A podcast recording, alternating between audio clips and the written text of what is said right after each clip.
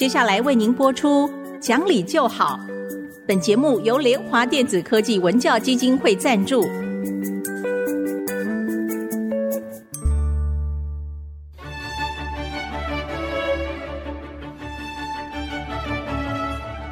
在日常生活当中，人们的不理性行为经常是隐藏在看似理性的包装和掩盖之下，很难被察觉。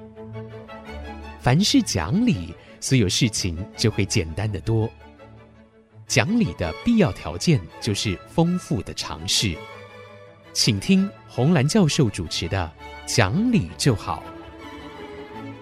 这里是 IC 之音竹科广播电台 FM 九七点五，各位听众朋友您好，您现在所收听的节目是《讲理就好》，我是红兰，我是田丽云，听众朋友好，老师好，田老师好，老师，上次我们说啊。Uh huh. 因为暑假了嘛，所以希望您给家长们呢提供一些陪伴孩子学习的建议。对对对，我就想到一件事情啊，嗯，在前些年的时候，有一次我听您演讲，我非常的记住这段话，就是您说，为什么国外有很多重要的大学或者是研究单位，他们不太收台湾的年轻人，主要是因为第一个是的。没有国际观，第二个是。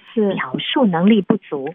我觉得这两件事情，趁着暑假期间，正好可以请父母亲带着孩子们学一学这样的基本功。哎，对对对，哦，你的记忆力真好。对，因为那个时候是我 从美国回台湾的时候，我在飞机上碰到加州大学商学院的院长，他当时跟我讲说，他带学生去新加坡，而不来我们台湾，他就告诉我这一点。哈，现在是暑假，趁孩子，说实在话，今年暑假也不能补习嘛，因为补习班不开嘛，最好的时间就是在这个时候。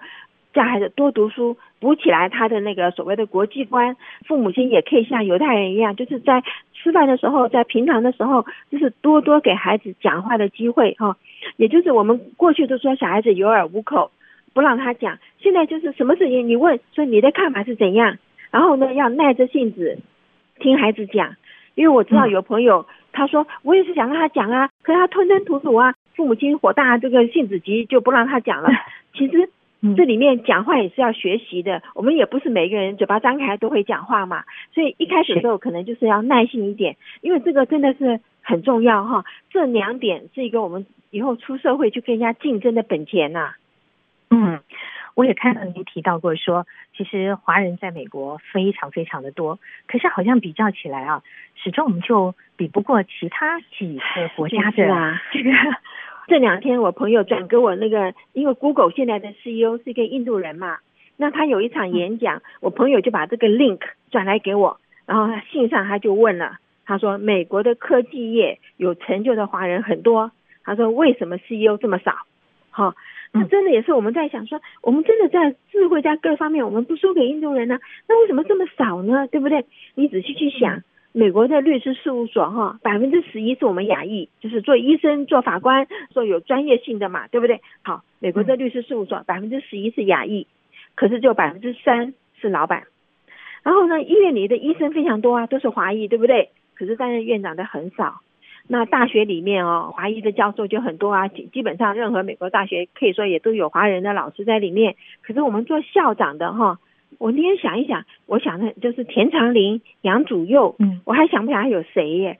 就是说，都在很好的行业里面没有错，可是爬到顶端的就比较少。嗯、那么，二零一七年呢，美国不是有个调查，就是五百个大企业啊，五百个大企业里面，亚裔的 CEO 只有十六个人，其中四百四十个哈，五百个人嘛，四百四十个人是白人，亚裔的只有十六个人哈。然后这十六个你里面，你再去看一下的时候。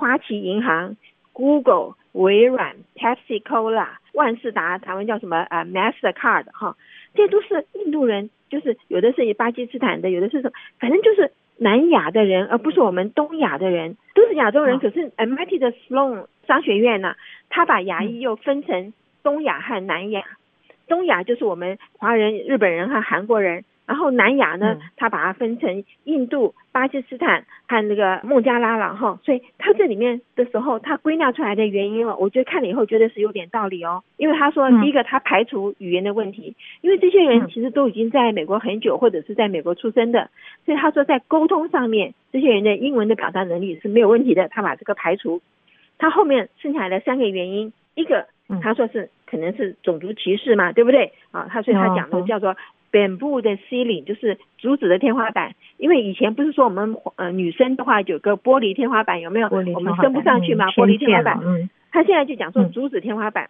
，bamboo 的 ceiling 哈。可是另外他就讲他说好偏见、动机，还有他说 assertive 啊，就是我们做事情的果断性。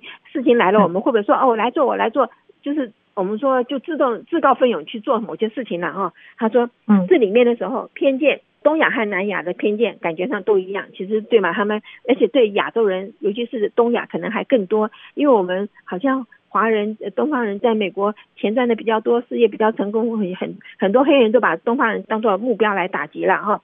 好，他说这个也差不多。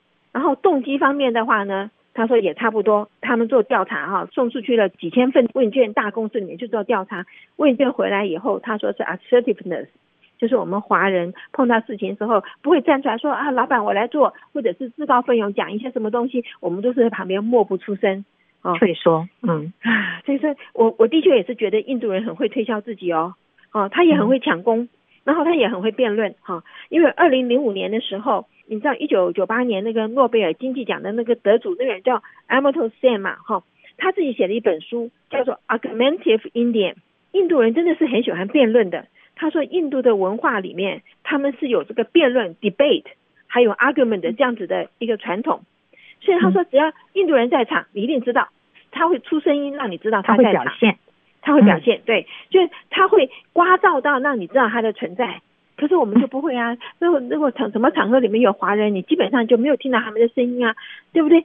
那所以后来我就在想，因为我们讲要谦虚，我们要讲圆融，我们还讲说以和为贵呀，是不是？哎，这不是我们传统的这 是道德吗？所以什么事情他就告诉你说：“哎呀，木秀于林，风必摧之；然后呢，行高于人，众必非之。什么事情退后一步，海阔天空。”虽然我们一直像人家说，学成文武艺，卖给帝王家，对不对？可是我们的态度就是两股深藏若虚，我们不会去卖，我们是等人家来买，那这个差别就大啦。因为西方的社会是什么？会吵的孩子有糖吃，squeaky chair 才会 get oil，对不对？时代就不一样了。那我在我们可能国家，我是觉得可以，可是在别人国家就糟糕啦。可是对一些家长或是一般的我们习惯的品格学习上来讲，可能就这两种态度都不见得是我们最好的。采纳方法，也许这两用中，就是说你在不同的状况下、不同的环境里，我们该进取的时候，该呃谦虚的时候，自己要拿捏得很好。对，而这个部分，如果从小没有经历过很多的学习的话，其实是自己不会分辨的。对，所以这个要练习。也就是您刚刚说暑假里面的时候，我就觉得这一点是我们父母亲可能要想办法让孩子。表达，因为表达很多时候，你知道很多孩子是心里有话讲不出来。以前我们的做事方法是说啊，心里有话讲不出来，那你用写的。那现在的孩子文字表达的能力也是不够好，那所以用文字表达，现在还不如就叫他嘴巴里讲了。哦，那因为他们现在用文字表达的机会更少。你说现在用 Line 用那个 WeChat 都是几行几行的字嘛，那那个呃用逻辑性的长篇大论就更少了。那还不如说用嘴巴里讲。所以这个是要父母亲花点时间在家里让他练习的。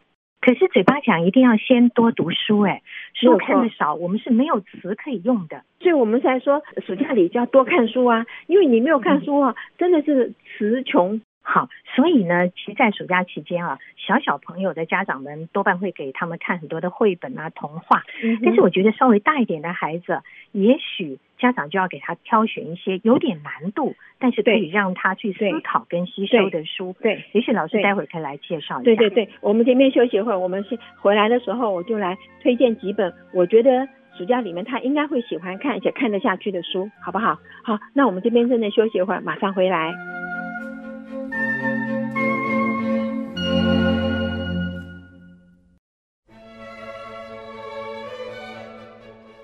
欢迎各位再回到讲理就好的节目，我是红兰老师。刚刚谈到啊，说这个今年暑假的时候，一方面也因为从大概六月份时候就已经没有办法在学校上课，很多的时间孩子们都在家里。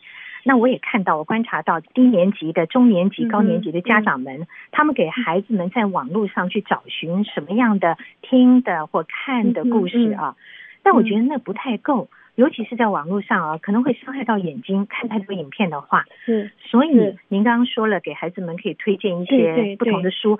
而我的观点中是，啊，孩子甚至于可以挑战难度再高一点点的书。对对对，我看不懂的地方，让家长来讲给他听，对更好。您会推荐哪一些书？好，因为你知道我提我现在挑的书就完全没有什么绘本或小学生的，我就在想说，我们现在的重点应该是放在第一个国高中生。我先讲第一本书好了哈。第一本书就是说，假如碰到有国中生的孩子比较叛逆的时候呢，这本书叫做《遇见灵熊》（Touching the Spirit Bear） 哈，这个讲一个孩子霸凌人家，把人家打到昏迷不醒，怎么送去印第安嗯那边去，让他最后改正过来哈。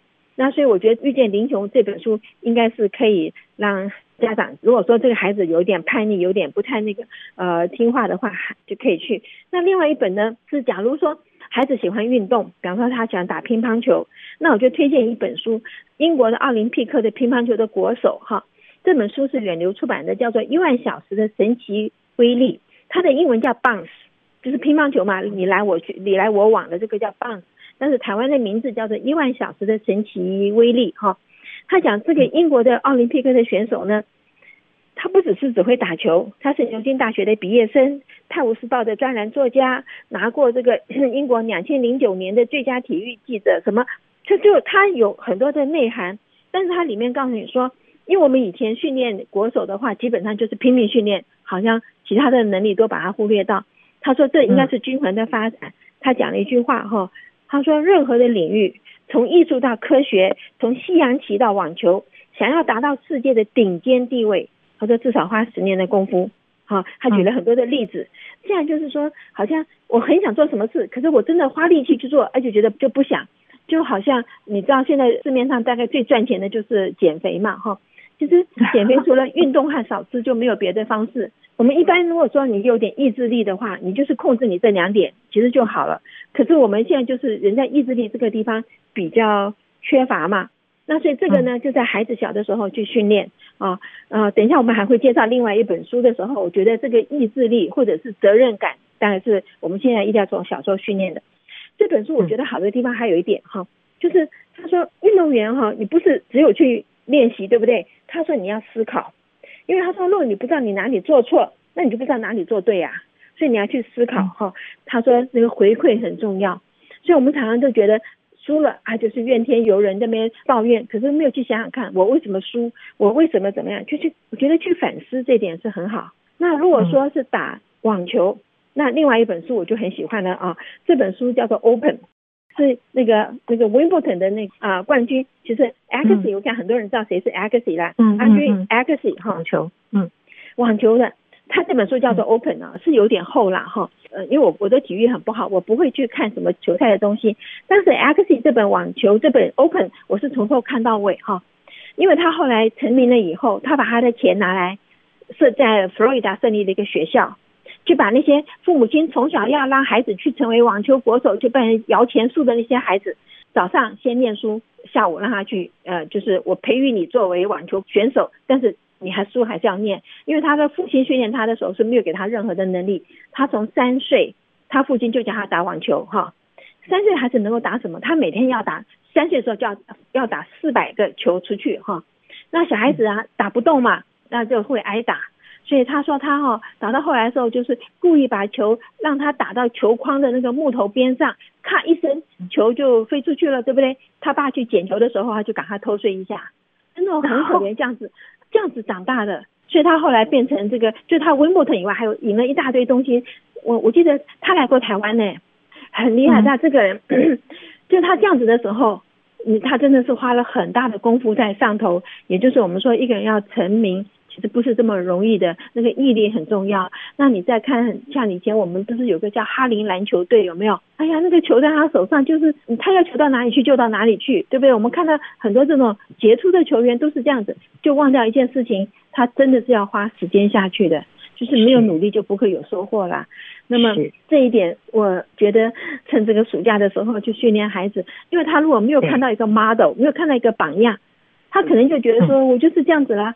可是看到人家成功，仔细去看人家怎么成功的，那我觉得可能对孩子会有不一样啦。老师，我们再回到今天的主题上，就是我开始说请教您，那时候您说，好，我们有很多的孩子们啊。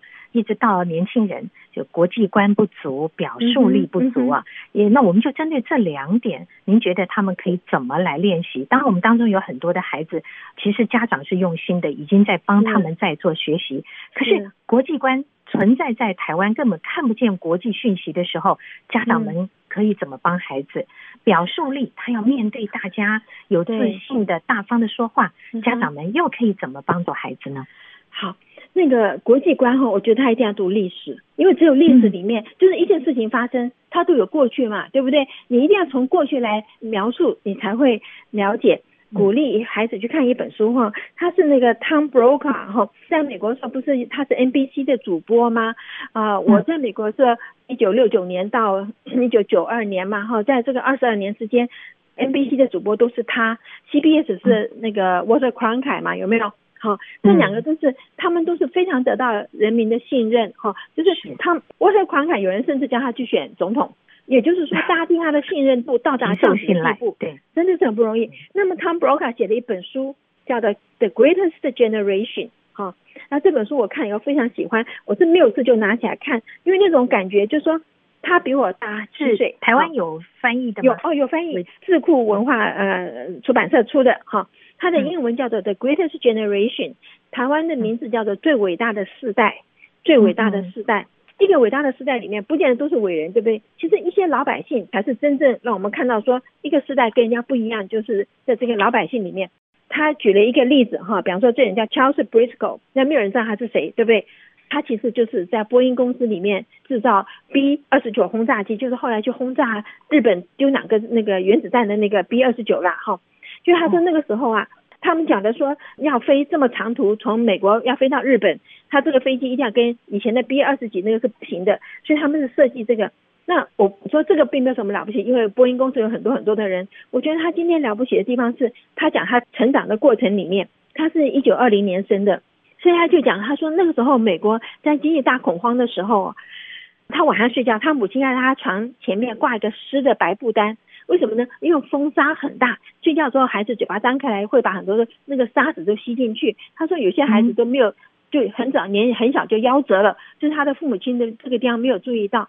那我们看以后才惊讶说，原来大恐慌我们都不知道有这么大的厉厉害，就是说整个这么艰难。嗯，对，很多人没有饭吃。他的呃母亲高中毕业以后没有办法去邮局做事，一天是一块钱美金。可是他的外公，他母亲的爸爸。去做工一天才一毛钱，他的女儿是一块钱，他外公才一一毛钱，所以以前的一个补血的那个玉叔叔才卖两毛五，所以那种很苦的时候，他们真的就是在那样子的环境长大。可是一个个呢，就对国家民族有概念，对这个友谊，所以他里面有讲，他说有一个这个退伍军人的那个聚会哈，就有点像我们这个说每一个月聚餐一次。那有多少多少个人里面，那其中有个牧师就讲，他说这一团体里面没有一个人离婚，因为大家对于什么结婚就是个承诺。嗯，那么他说只有一个人是再婚，是他太太死了，他再婚。就是以前人对于责任啊，对于自己，我今天念书，我念完书以后不是为我自己赚钱，我还有一个对社会、对于国家的责任。这个地方是我们现在没有看到的。然后呢，嗯，他说他为什么会去波音公司做事？他其实。